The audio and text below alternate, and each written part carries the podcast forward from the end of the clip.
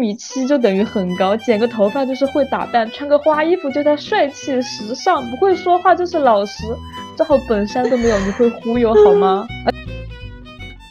？Hello，大家好，好久不见啊！这里是路易十六的电台，我是阿瑟，我是阿秋。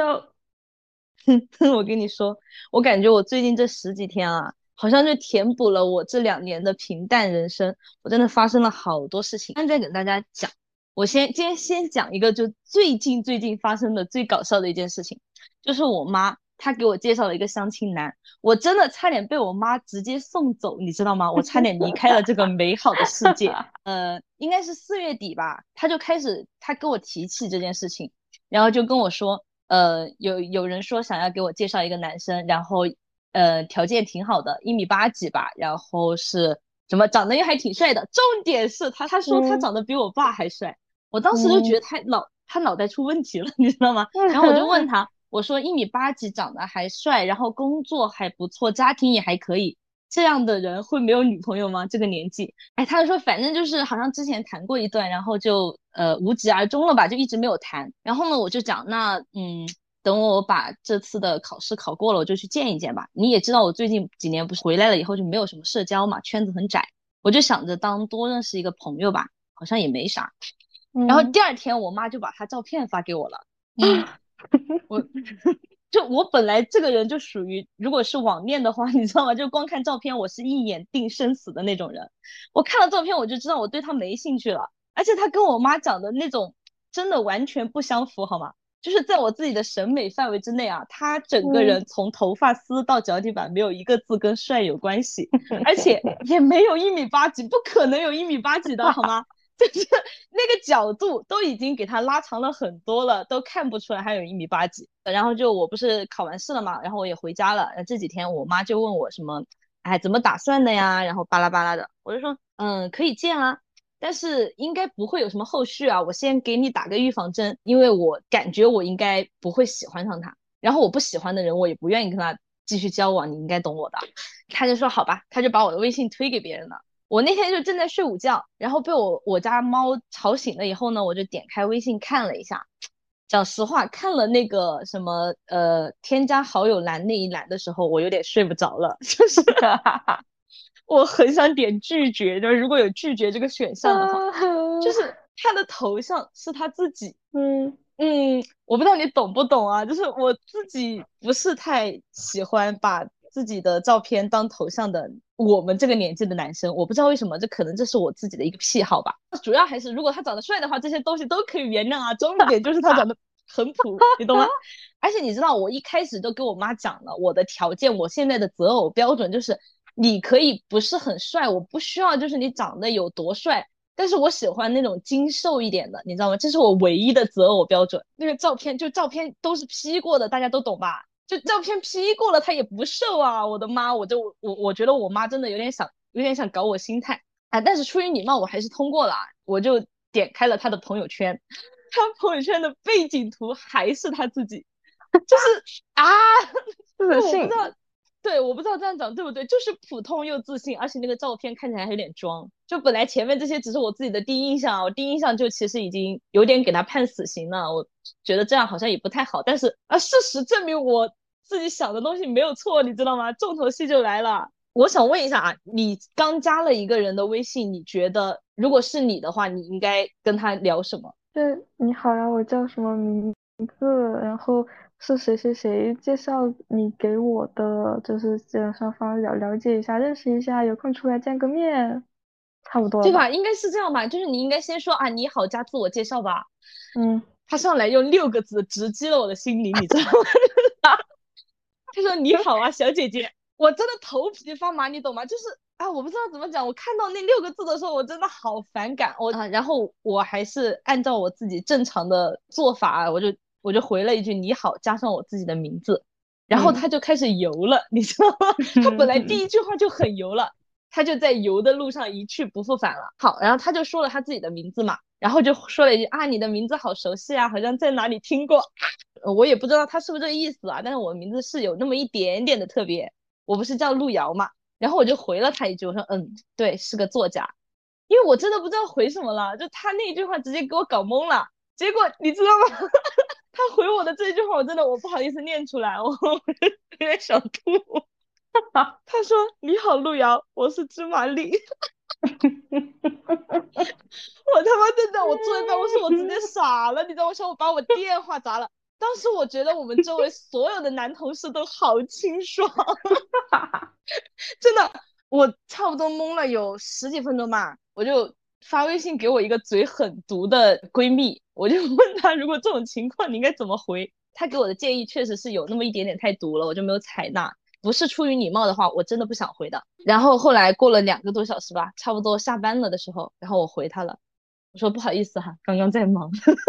就是我真的觉得我自己被一桶菜籽油从头淋到脚，你知道我不理解，我真的不理解。我觉得就是你就做个正常人，我们正常的沟通就好了。即使我看到他的头像，看到他的聊天背景，我都知道他不是我的菜的时候，我都没有想过我会拒绝跟他见面这件事，因为我觉得毕竟是我妈妈的朋友介绍的嘛，就是出于礼貌，怎么的你该去见这个面嘛，对吧？就是至至于你见了之后，你可能啊之后不会有什么后续啊，这些都可以说得过去。我一开始真的没有那种念头说我不去见他的，但是他那句话一说出来，我不敢去了，你懂吗？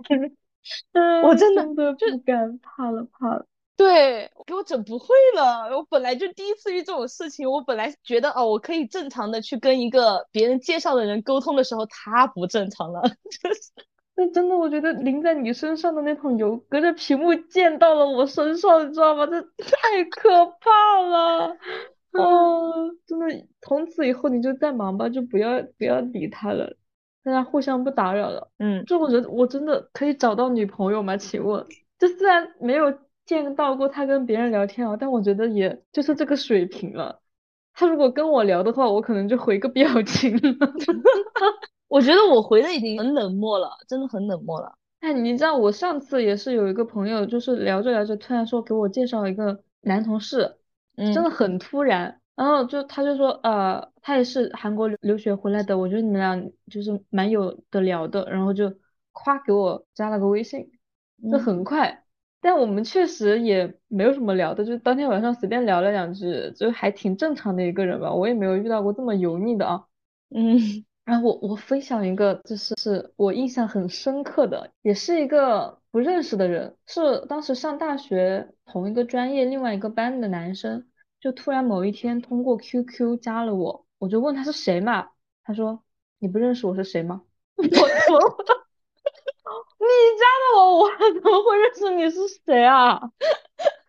他都不介绍他自己的，然后然后我就说不认识，然后他他就稍微介绍了一下他是吧？然后我就说嗯，觉得我还蛮不错的，我说哦，然后后面就偶尔找我聊天，我已经忘记聊了什么了，然后我就不冷不热的。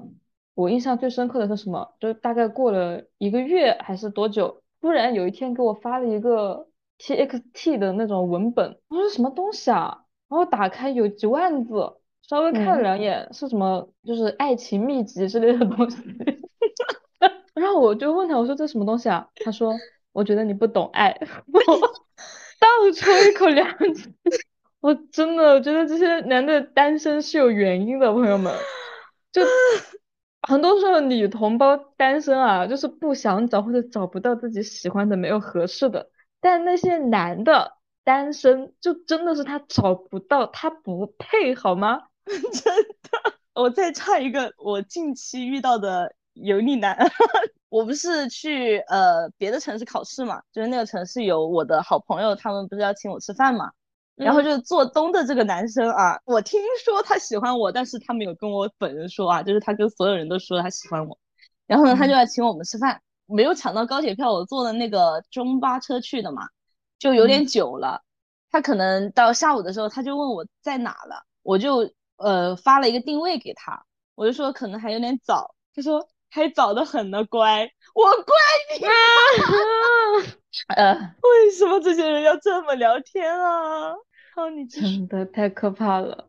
还有，我真的想要求求各位大爷大妈、大叔大婶、亲朋好友，真的在好心好意给人家相亲的时候，麻烦挑一下好吗？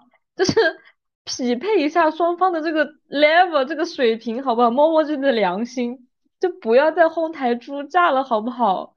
那些什么一米七就等于很高，剪个头发就是会打扮，穿个花衣服就叫帅气时尚，不会说话就是老实，这好本山都没有，你会忽悠 好吗？而且我发现哦，就是这种嗯相亲市场上对于女性也是恶意满满，那些男的就是你怎么样都能给他吹出的花来，超过三十岁那个正值盛年，不挣钱都叫你说不要着急，人家事业才刚起步，以后的路还长着呢。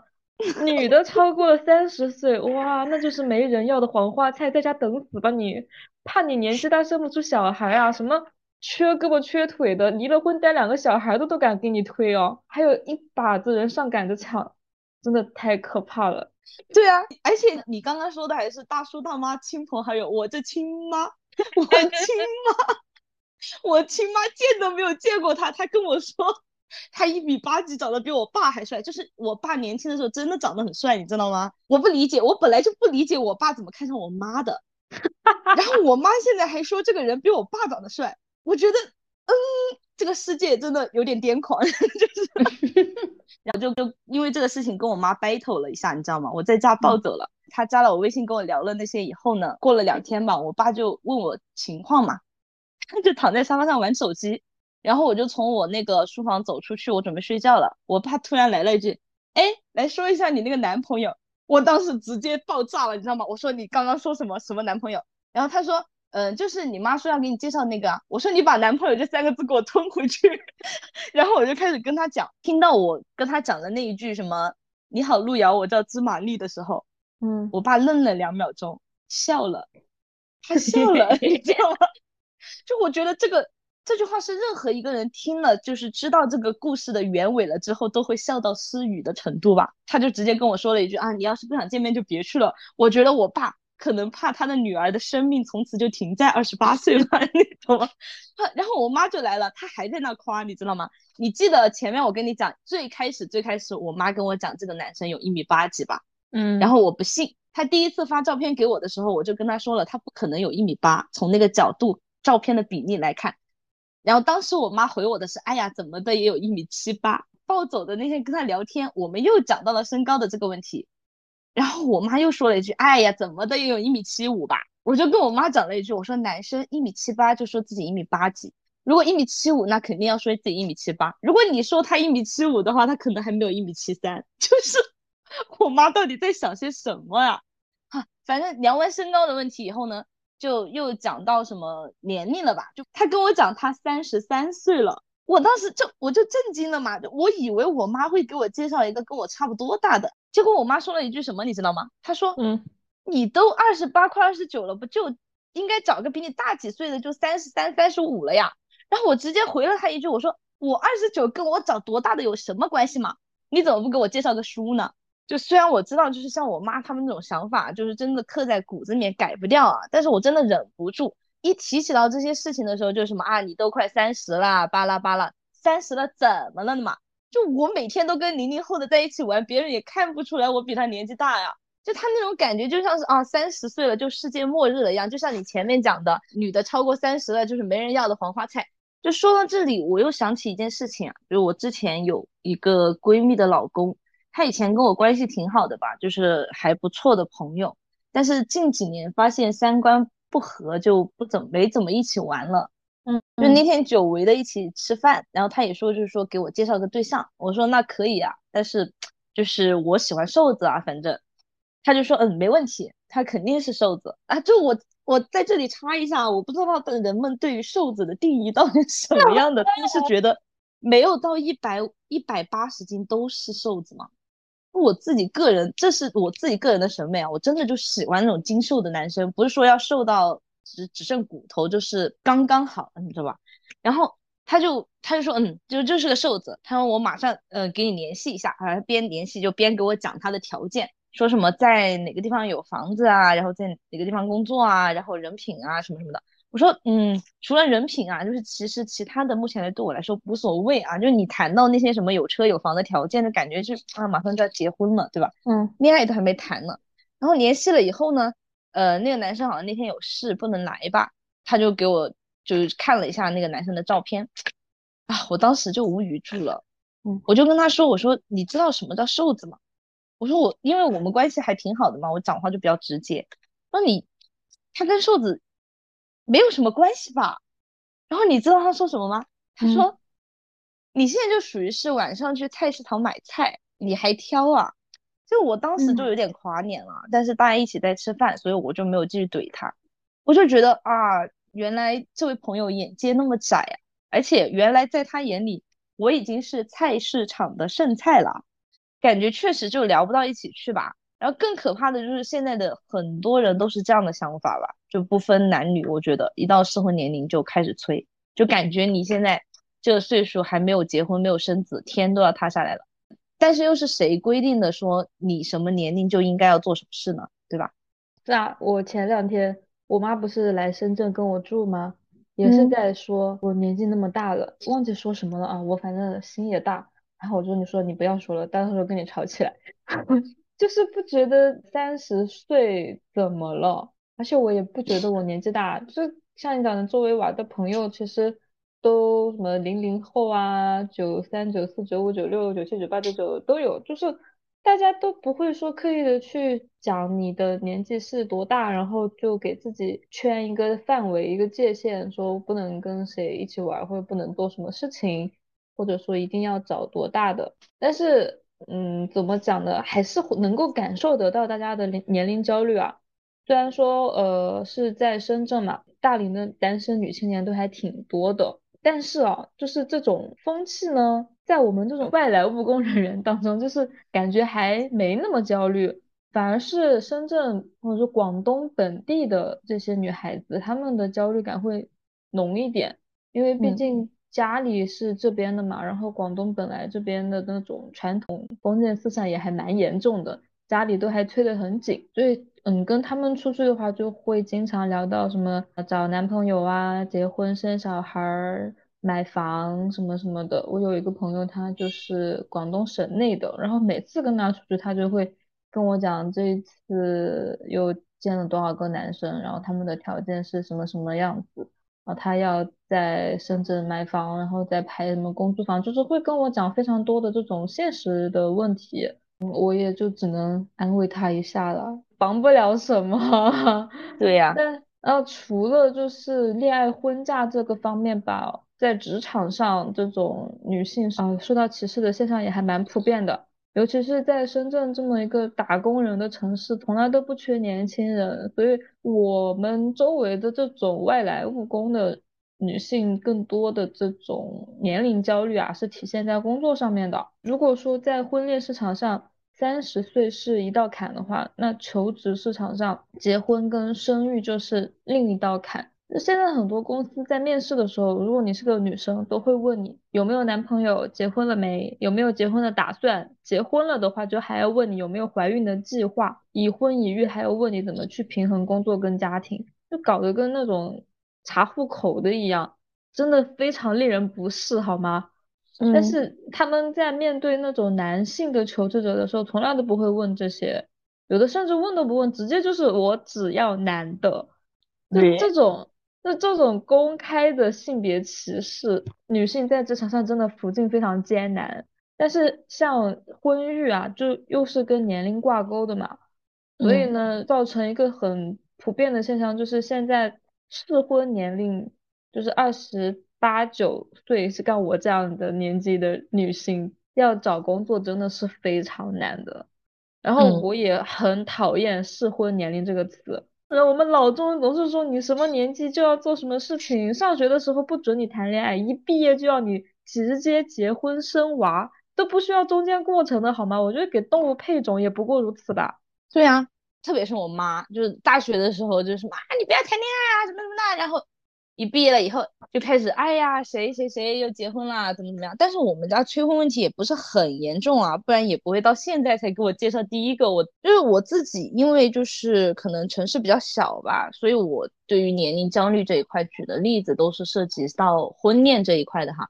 就我当然也知道，像你前面讲的，像职场啊或者其他地方都会存在年龄焦虑，甚甚至是年龄歧视。只是说，呃，我自己目前还没遇到过，但是我之前面试的时候有遇到过像你刚刚讲的那种情况，就问我，呃，有男朋友了没，然后结婚了没，有什么打算，我当时就说，呃，没有，不打算找，哎，反正 也没过，不知道是不是因为这个问题啊。但是就是也有一些身边朋友是 HR 的跟我讲过，就是他们，呃，可能有些公司都倾向于找那种已婚，然后已经生过孩子的，因为你不会再生了嘛，就是你已经过了那个什么要请产假呀，要在家奶娃的时候。但我觉得，反正女生可能只要上了二十八九岁，就总会遇到这样那样的问题吧。但是我觉得我自己没有年龄焦虑，有一个很主要的原因就是我自己最亲近的朋友们都没有年龄焦虑。我觉得可能是物以类聚吧，这个物以类聚是褒义的哈。就我自己周围的这一堆朋友，我们都没有年龄焦虑，对年龄这个数字好像也没有什么概念，就是偶尔想起来，或者说过生日的时候啊，像插蜡烛啊这些的时候啊，自己快三十岁了呀。然后没有想到时间过得这么快呢，然后就忘了，就是，嗯，在这一方面的话，精神内核比较稳定嘛，就是不会受什么影响。相反，就是我自己有个同事，他是九八年的，九八年真的其实已经还算小了吧年龄。然后他周围有些朋友已经结婚了，他就会焦虑，他觉得好自己好像比别人慢啦，是不是自己好像那个步伐不太对什么的。我到现在我。自己家只有给我介绍过这一个算是相亲对象吧，然后他九八年的家里都已经给他介绍过很多个了，他也去见了很多个了，只是说没有什么结果啊。然后跟我聊的时候就会问我啊，你为什么心态那么好，都不会被影响的嘛什么的。我说，因为我周围都这样啊，就我自己的圈子里面就没有人让我觉得什么有那种啊，你到了这个年龄，你好像就要步入什么阶段了的这种焦虑。然后我们。就是朋友之间在一起聊的话题，更多的都好像是还跟以前一样，就是什么讲讲恋爱啊，然后聊聊别人的八卦呀，然后互相鼓励鼓励去搞事业啊，这些想法都是很发散的，就觉得人生都会有很多种可能，不是说啊我到了什么阶段就必须要去做什么事情。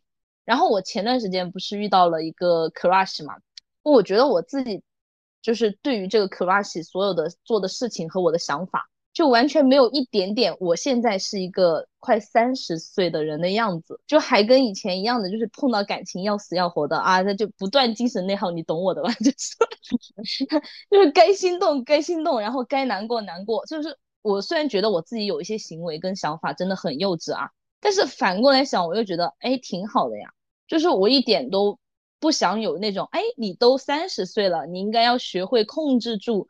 嗯，自己一些不该有的情绪啊，一些不该有的思绪啊，这些就是不要再像二十岁一样去过了的这种想法，就是我觉得我本来就是这个样子，所以我要应该也要接受这个样子吧，只是说不要去做一些呃不合时宜的事情就好了。就我觉得情绪这种东西没有说该不该吧，就是你当下产生了，它就有，只不过。就讲你要不要把它表现出来，或者说怎么样去表现而已。然后年龄的话，我觉得也一样，就是没有说我到了某个年纪我就应该去做某一件事情，没有绝对的这样的一种标准。我还记得之前看非正式会谈的时候，他不是要求每个代表画一下自己国家的那个生命时钟吧？具体名字我忘记了。就是说，在你的国家，嗯，人们的这个人生是怎么划分？每个阶段，就是大概大部分的人哈是要去做什么的。嗯，当时画下来的话，就是你能够看到，反正每个国家他们对于这个人生阶段的定义都是不一样的。我感觉就是南美、欧洲那边的人会活得更潇洒自在。他们不会说去讲啊，我二十岁了，三十岁了，我就一定要去结婚生子，我还有大把的时间去做我自己想做的事情，我甚至也可以回去读书，就是去学任何我喜欢的手艺。最喜欢的就是外国很多都会有那种 gap year 嘛，你就会有一年的空闲的时间去做自己想做的事情。我还记得叫顾思达，他就他就是用那一年的 gap year 去。就是通过公共的那种非动力的交通方式，然后环游了世界吧，还是环游了北半球，忘记了。但是在中国，你如果要空出一年去做自己想做的事情，我觉得就是你会遭受到各个方面涌来的那种压力，就他们就会觉得你这一年就是在浪费时间、浪费生命。但我觉得，享受生活对于自己来说就是一件有意义的事情啊，为什么一定要去只打工挣钱，或者说干那种嗯别人眼中有意义的事情才算作是没有浪费时间呢？你这个问题问到我了，我还没想明白呢。对吧？然嗯后讲回我自己哈，我也是没有什么年龄焦虑吧。我觉得我没有年龄焦虑的一个很大的原因就是我恨这个世界。我从小就很讨厌各种条条框框的东西，我的个性比较散漫吧。当然，基本的那种规则我还是会很遵守的，不到万不得已，嗯我绝对不会迟到的。现在也是准点上班，准点下班。Yes，我不加班的，谁又想我加班？在深圳这么卷的一个城市，我从来找的工作都是双休不加班的，可能偶尔有活动会加一下那样子。但我觉得我也不是说有叛逆心理吧，就是故意要去破坏规则，或者说觉得我那样做是一件很很酷的事情。就我觉得我就是这样的人，我并不是一个很内卷，或者说一个非常上进的人吧。就我觉得自己舒舒服服的有一些空闲的时间做自己喜欢的事情，可能挣的钱不是那么的多，我觉得也足够了。嗯。就是我之前看到一句话还蛮有感触的，就是说每个人的花期不同，不必焦虑别人比你提前拥有。就是作为我自己来说的话，我一直都觉得我跟我自己比就可以了。就今年的我比去年的我好像，呃，眼界开阔了，心胸豁达了，或者说我事业上、学业上有进步，或者说是生活上有变得快乐，心态上有变得轻松，这样就足够啦。就至于我现在是多少岁，或者说我有没有按照别人规定的步伐去生活，就 I don't care。那你看现在参加浪姐的那些女明星，不是一个比一个活得好吗？嗯就嗯年龄根本就只是一个数字而已，它不会去限制你任何的发展。那个杨紫琼都六十岁了，不是还拿了奥斯卡第一个华人女影后的奖吗？我觉得是时候该打破一些观念了。之前很多人就会觉得什么年纪就该做什么事情，十五六岁就该读书，读书出来就要找工作，然后马上结婚生小孩，然后后面的人生就是为小孩而活。我觉得这个信念应该要改变了，而且我相信现在这个社会，其实大部分的人都对于这种想法是比较排斥的。其实我们读完书出来，像你如果读个研、读个博，你出来工作都已经二十五六岁了。